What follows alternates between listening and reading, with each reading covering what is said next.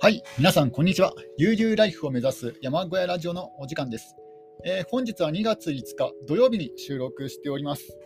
えー今日はですね、あの全国的に、えー特にですね、えー北陸、日本海側などをですね、あの中心に、えー雪が、えー降ったんですが、えー自分の住んでいる山林はですね、あの雪が舞うことはあったんですけども、えー雪はとりあえず、えー今夕方の6時なんですが、今現在までは、えー雪は降り積もってはいないですね。えー今日はあの夕方にですねあのジョギングに、えー行ってきました。えーいつもよりもですねあの遠くに、えー行きまして、あのいつもかいつもあの40分ぐらいのジョギングなんですが、今日は1時間ぐらいの、えージョギングでしたね。なんか調子がいいなと思ったので、ちょっと余分に走ったんですけども、えーやっぱりちょっと余分に走り走りすぎて、えーちょっと足がですね疲れたなっていう、えー感じではあります。まあ、その代わりね、気持ちいい、えー運動になったかなとえおそらく、え数日前に、えー、三折山登山に行ってきて、その三折山登山で、えーね、筋肉が鍛えられて、それで、えジョギングが、えーね、なんだろうあの、慣れてきたのかなと思いました。え現状報告は以上です。え今回もですね、また、えー八甲田山から帰ってきた男の、えー要約をしていきたいと思います。えー前回、え無事にですね、あのー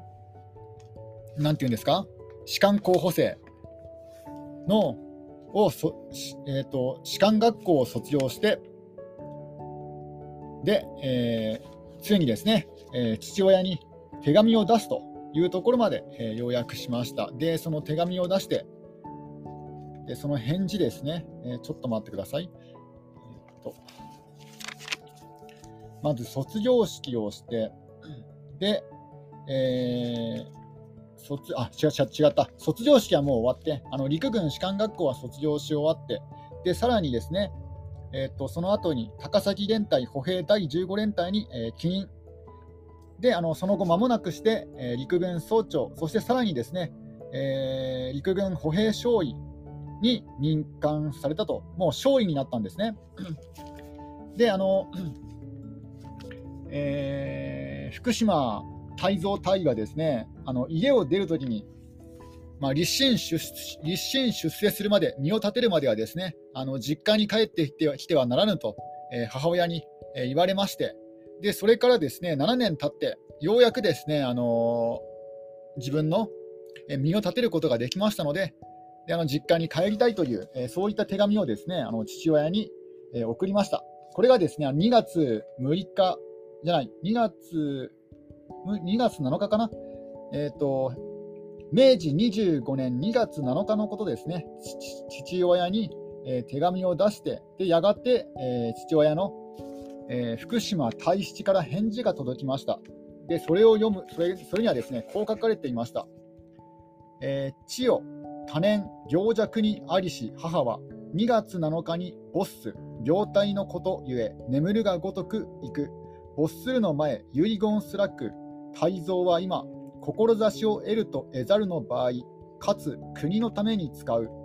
もし老婆の老母老母の身の上を考慮して砂鉄せば我が子にあらず、たとえ好みしすとも泰造が志を得ざる得ざる間は、これを放置することなかれと、自負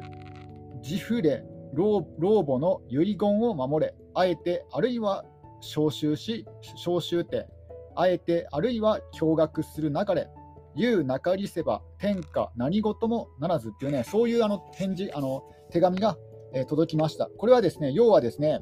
2月7日に、えー母親が、えー福島泰造さんの母親がですね、あの病気で眠るように亡くなったと。で、え死ぬ前にですね、遺言を、え残していたと。えー泰造は今、え志を得るか得ないかのね、そういった大事な時だと、そしてそれをですね、国のために使う。あのもし、え老母、まあ、老いた母親の身の上を案じてね、えー砂鉄せば、まあ、要はですね、そこで、えーつまずいてはならないと。もしね、あのーなんだ、母親の心配をして、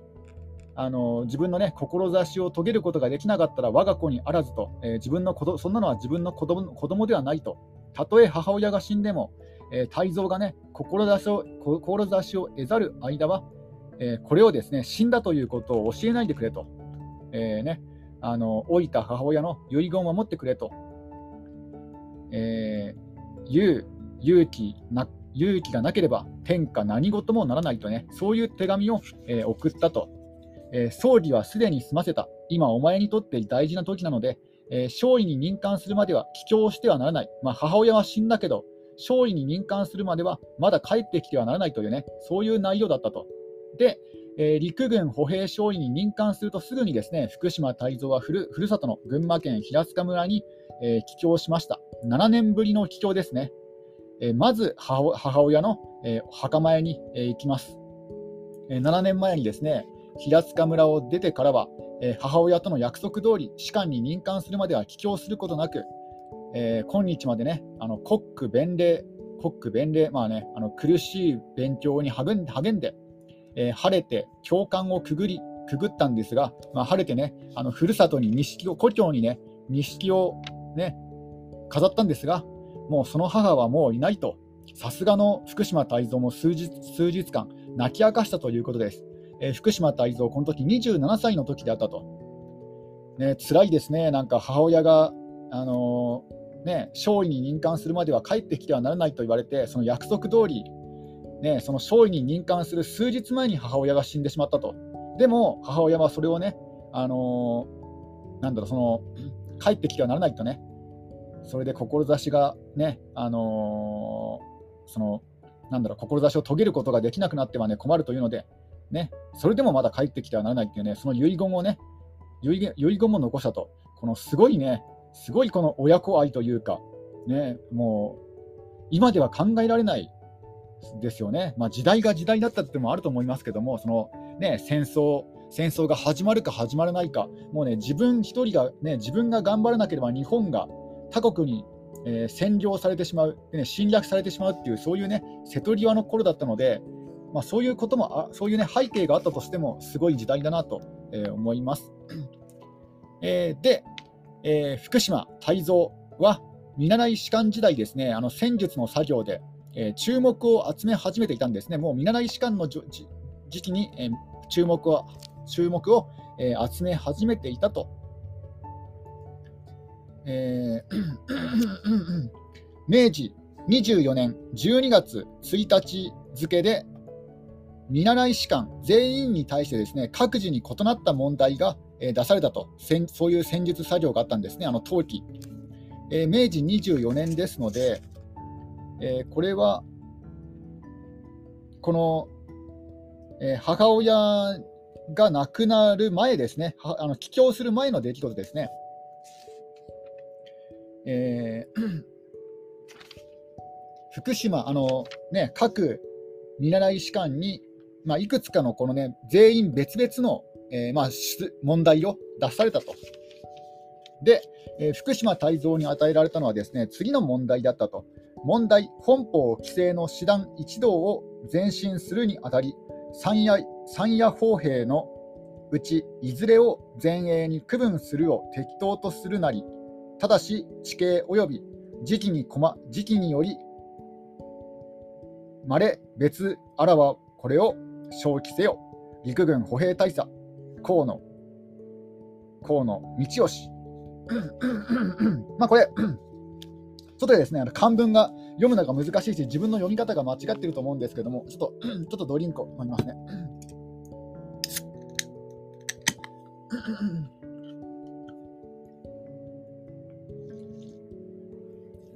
でこれこれをですね、まあ、分かりやすく、えー、解説しますと、えー、1個師団の部隊が1本の道路を前進する場合、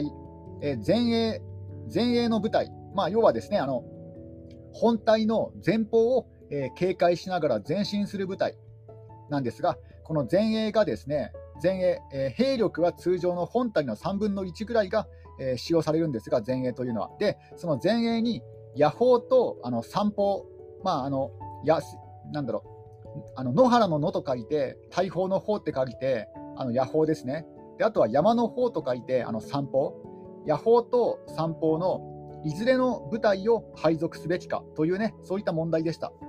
えー、野砲隊は野戦で最も多く使用される火砲を装備する部隊で散砲隊は、え産地などで使用するのに適するように砲全体をいくつかにですね分解して運搬運搬しやすいようにした火砲を装備する部隊のことを、えー、言います。まあ、要はですねあの、え野戦で使われる大砲を大砲を使うか、それともあの産地で利用するようなあの分解できるような大砲を使うか、どっちが好ましいかっていう問題ですね。えー、一個師団の部隊が一本の道路を前進する場合に、そのね、野砲と散歩どっちがいいかっていうね、そういう問題でした。で、ちょっとまたドリンクを飲みますね。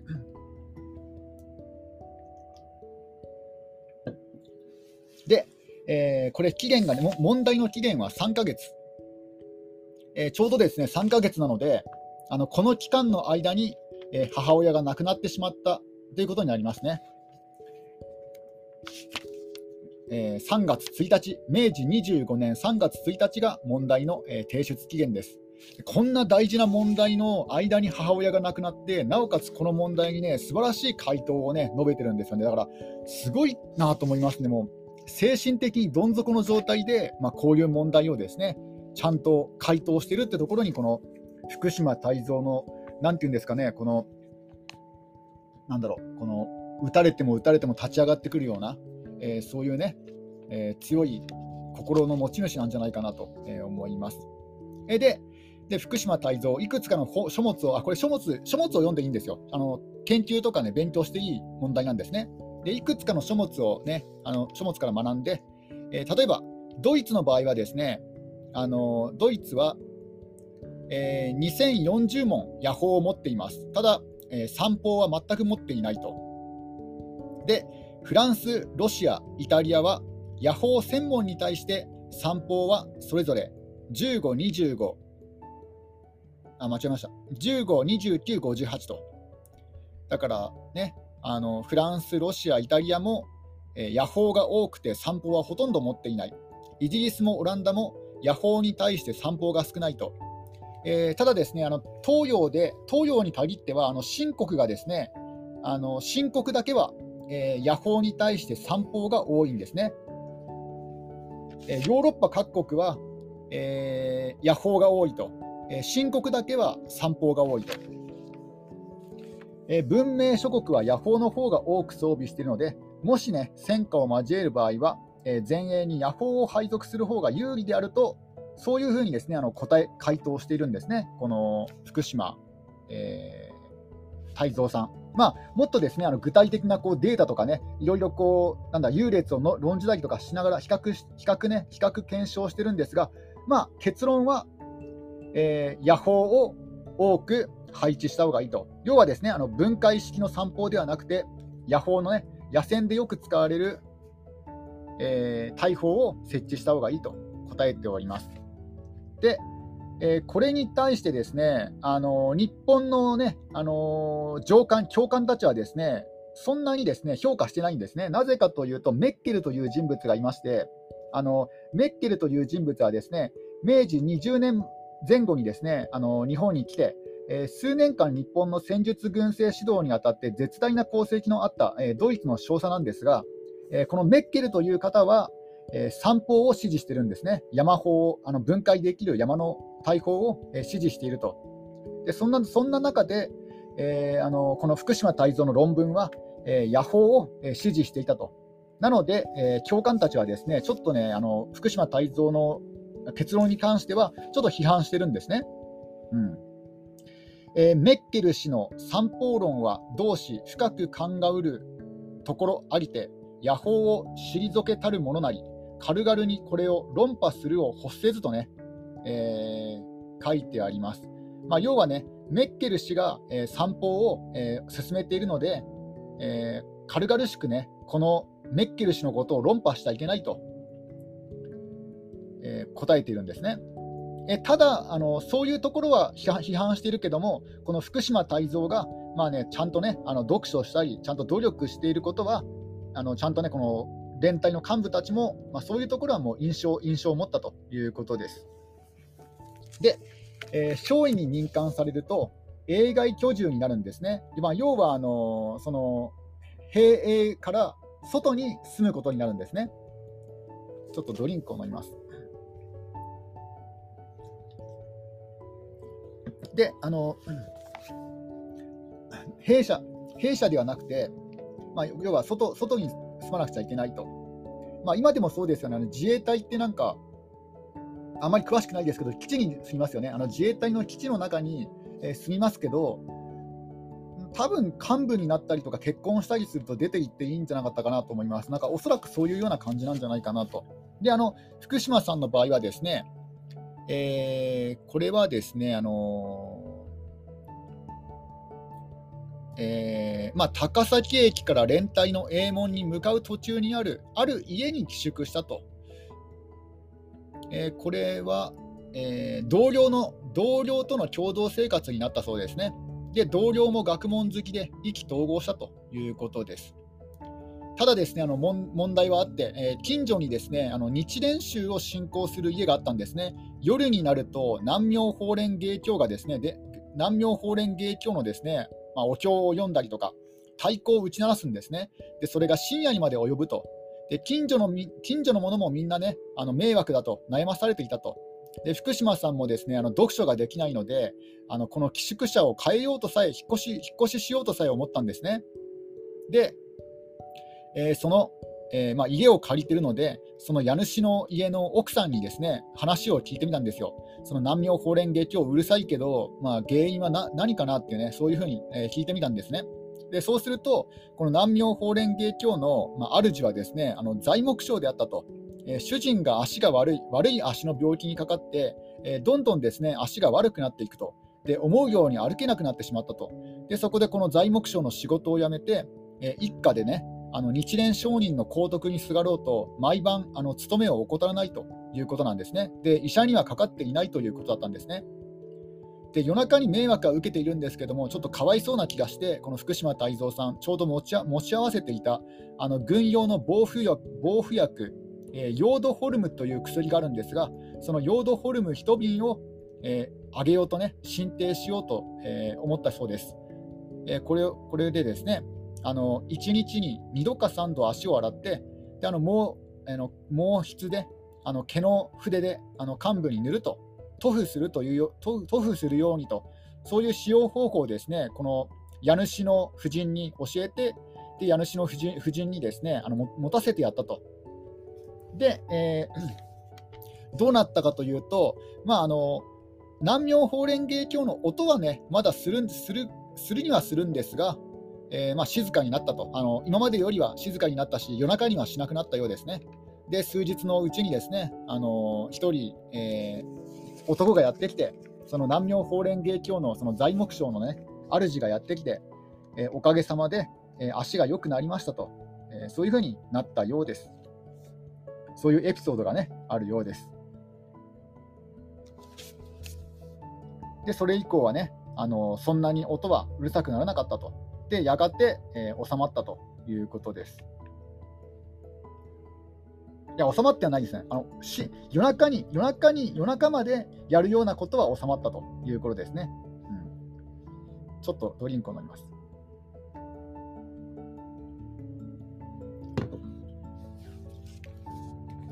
であとはですね、この福島、えー、泰造さんの、えー、このですね、あの少尉少尉時代の話なんですが、えー、まず先輩の大尉がいまして、先輩の姫の大尉という方からですね、あの読書読書をためたしなめられたんですね。えー、酒あるあるですね酒席で、お酒の席で、えーまあ、読書をしすぎてると、えーね、そういうふうに指摘されたと。えー、どうしてね、そのように雑書ばかり読むのかと、まあ、雑書、まあ、いろんな本ばかりね、読むのかと。えー、読書を読んでも何の益にもならない、えー、酒を飲んでね、時間を過ごす方だ方がどれほど良いかもしれないとか、えー、もしも読書の修正をやめられないのなら、一定の学問に専念すべきではないだろうかとね、そういうふうに、まあなまあ、難癖をね、あの酒の席ですので、まあ、難癖をつけられたと。でただですね、あのこの時は、えー、福島泰造さんも、あそのもともとね、この姫野さんとはそんなにね、あの仲は良くなかったんですよ。ただ、え、この時はですね、あのその気が強い、気が強いというか、なんかこう、普段であったら口論するんですけども、あの福島太蔵さん、この時はですねあの口論しないで、ごもっともっていうね、その一言だけ言って引き下がったと。で、それからはですねあの兵所兵所にですね力を注ぐようになったなったようです。で、ドイツ語の研究も始めたと。えーまあ、要はですね今まではたくさんの本を読んでいたけども、それからはもう、えー、あるあるジャンルを決めて、であの専門書を読むようになったということです。えー、で、えー、このようにですねこのヒネの大尉の、まあ、先輩のことをですねこのように言っています。私はヒネの大尉を親密な人とは思っていない。むしろ疎遠の方である。しかし私にとっては非常に有益な人物であった。平凡な友は1100人ありといえど、何の益あらん。雑書ばかり読みふけっていると足ざまに言われたことをおかげで、兵書やドイツ語研究に力を注ぐことができるようになったと、むしろ感謝しているのである。友を選ばば、善友なり悪友なり、有利有益の友を選ぶべし。婚姻を盗むの俗敗はこれを遠ざけよというね、こういうふうに言葉を残しております。まあ、これはですね、どういうことかというと、えー、友達を選ぶときは、えー、良い友達にしろ、悪い友達にしろ、まあ、自分にとってですね、まあ、有益な友を選ぶべきだと、時間を、ね、奪うような、えー、友人は遠ざけよと、えそういうふうに言っております。まあ、つまり、この人間としては好きじゃない先輩だったけども、まあ、この先輩のおかげで、えそのね、いろんなどいろんな本を読む読むようないろんな本を読んでいたけども、それ以降はもう専門的にジャンルを絞って、えーね、勉強するようになったと。だからありがたいっていうね、そういうふうに、えー、語っております。えー、また、えまたですね、えーと、明治25年9月15日、八の字付金の外周演習の小図とね、題された、え福島泰造さんが作った地図が残されているんですね。これは1万分の1の地図と5000分の1の地図が、え残って残さ 1, 万分、えーと、1万分の1の地図と、え5000分の1の地図を、え作ったようです。えー、これはですね、えー、国土地理院の話によると、えー、日本で1万分の1の地図が作られたのは演習場のみ、ね、演習場のみで、えー、それも対象に入ってからだと。だから明治のこの頃にはですねこういう1万分の地図とか5000分の地図というものはなかほぼほぼなかったんですよ。えー、であの、ちゃんとしたね、あの1万分の地図、えー、これはですねあの海岸の要塞付近の地図なんですが、えー、これが作られたのは、え明治36年で、第1号のこの1万分の地図はですねあの千葉県の大堀というところだったそうですね。なので、あの国土地理院がちゃんとした地図を作る10年前にですね1万分の地図と5000分の ,5000 分の地図を作ってるんですね、福島泰造さん。だからすごいなと。えーまあ、これはあの報告書にこの地図を載せて、その先ほどの、先ほどのなんだっけな、あの散歩、山の散歩か、えー、野放かっていう問題があったじゃないですか、あの期間は3ヶ月で。えー、なんだあの一個正体がね一本の道を進むときは散歩がいいのか野法がいいのかっていう問題問題を出されたと。でその問題に対する回答プラスこの地図をですね2つつけたと。まあ、本当はねあの1万分の1の地図1枚でよかったんですけども、まあ、福島さんはあの凝り性なのでその地図を2つ作って提出したということです。でこのねあの報告書このね、回答のも、ね、報告書がですね、あの地図を含めたこの演習報告書が、え実によくできているということで、あの第一旅団長陸軍少将野木野木マレスケのですね実印も押されてるんですね。野木旅団長は明治26年9月にですね高崎連隊に来ていますので、おそらくその時に、えー、ね、閲覧したんじゃないかなと思います。で野木将軍の実印まで押して、えー、福島の特技は評価されたと、地図作りは評価されたということです。ちょっとここでドリンクを飲みますね。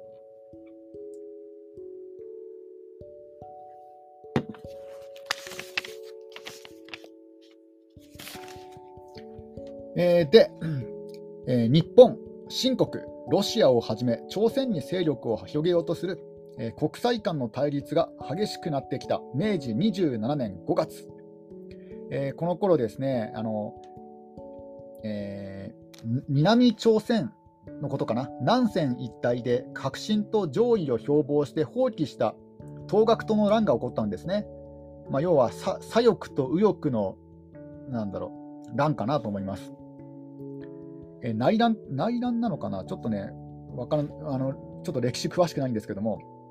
で、韓国は内乱っぽいですね。韓国はですね、あの自力でこれを鎮圧することができなかったんですね。それであの新国に出兵を求めて、えー、新国はこれに応じて出兵したと。で日本もですねあの居留民の保護などを名誉名目にしてあの兵兵を送ったと。で大本営が設置された。で、え、7月下旬、日本海軍は宝東沖で新国海軍を攻撃して、えーねえー、続いて、えー、京城というところで日本兵と新国兵が衝突。8月1日、えー、日清両国は宣戦布告を行ったと。えーまあ、要はあの日清戦争の勃発ですね。で、えー、第一師団に、えーね、命令が下ったのが8月30日。で、このですね、あの第一師団のあの第一師団、第一旅団の霊下にあるのが、この福島泰造隊員のいる、えー、高崎連隊なんですね。えー、だから8月 ,8 月30日のお昼頃にですね、あのー、お昼12時をわずかに過ぎた頃、えー、伝令によって連隊長から命令が届けられたと、えー、長方形の白紙に第一師団、従員、加齢、愛なり、候ごととあったと。えでこの時からですねあの福島泰造さん先方日記という従軍記をですねあの記すようになったと、えー、翌日から予備兵予備役兵が続々と入隊してきた入隊してきた、えー、訓練や兵器の手入れなど忙しい日が続いたようですね多忙な日が、えー、続いたとであの予備兵予備役兵にはあの靴ずれを起こすものが多かったんですね。えこれはですねなぜかというと、しばらく靴を履いていなかったためなんですね。あの福島さんの日記によると、実地に望まば草履を用いるのやむを得ざることを完ぜりとあります。えー、まあ、要はですね、その当時まだ靴を履かずに草履を履いている人が多かったために、であのいざね、いざ日清戦争が勃発して、みんなね、あの靴を履かなくちゃならなくなったので、えー、まあ、靴ずれとかね、そういう慣れない靴によって、まあ、靴あの足を痛めるものが増えた多かったということです。で、え高崎連隊に、え出発の命令が下ったのが、え9月22日、え明治27年9月22日、これ、これ西暦にすると何年なんですかね、明治27年、明治27年。え明治27年は西暦にすると1894年ですね、1894年の、えー、9月24日に、あ、違う、9月22日に高崎連隊に出発の命令が下ると。であの市民の見送りを受けて、午後5時、列を連ね、営門を後にした。え目的地の広島にはですね、え3日目の、3日後の、3日後のですね、え9月24日午後10時に、え到着しました。で、え広島市内に分縮して待機。え待機中は連日、え行軍演習を行ったということです。で、えー、その後、第一師団は10月15日から何回かに分けて、何回かに分かれて、えー、これ、ウヒンワンっていうのかな、ちょっとね、あの読み方が分からないんですけど、ちょっと調べてみましょう。う宇宙のウに、宇宙のウに品物の品ですね。で、えー、港。えこれはですね、宇品か、宇品湾ですね。広島の宇品湾、あ、広島湾のことかなと思います。広島港のことかなと思います。で、この宇品湾を、宇品港を後にしたと。出発。えー、高崎連隊が広島を出発したのは第1回目の10月15日午後5時、宇品港で乗船。というね、えー、ことです。ついにですね、始まりました日清戦争勃発。えー、いや、いや、なんか、ね、今、平和ボケしている令和のね、まあ、自分自分たち含め、えー、令和の、えー、日本人からは、えー、想像もつかないような、そういった状況下であっただろうと思われます。ちょっとここでドリンクを飲みますね。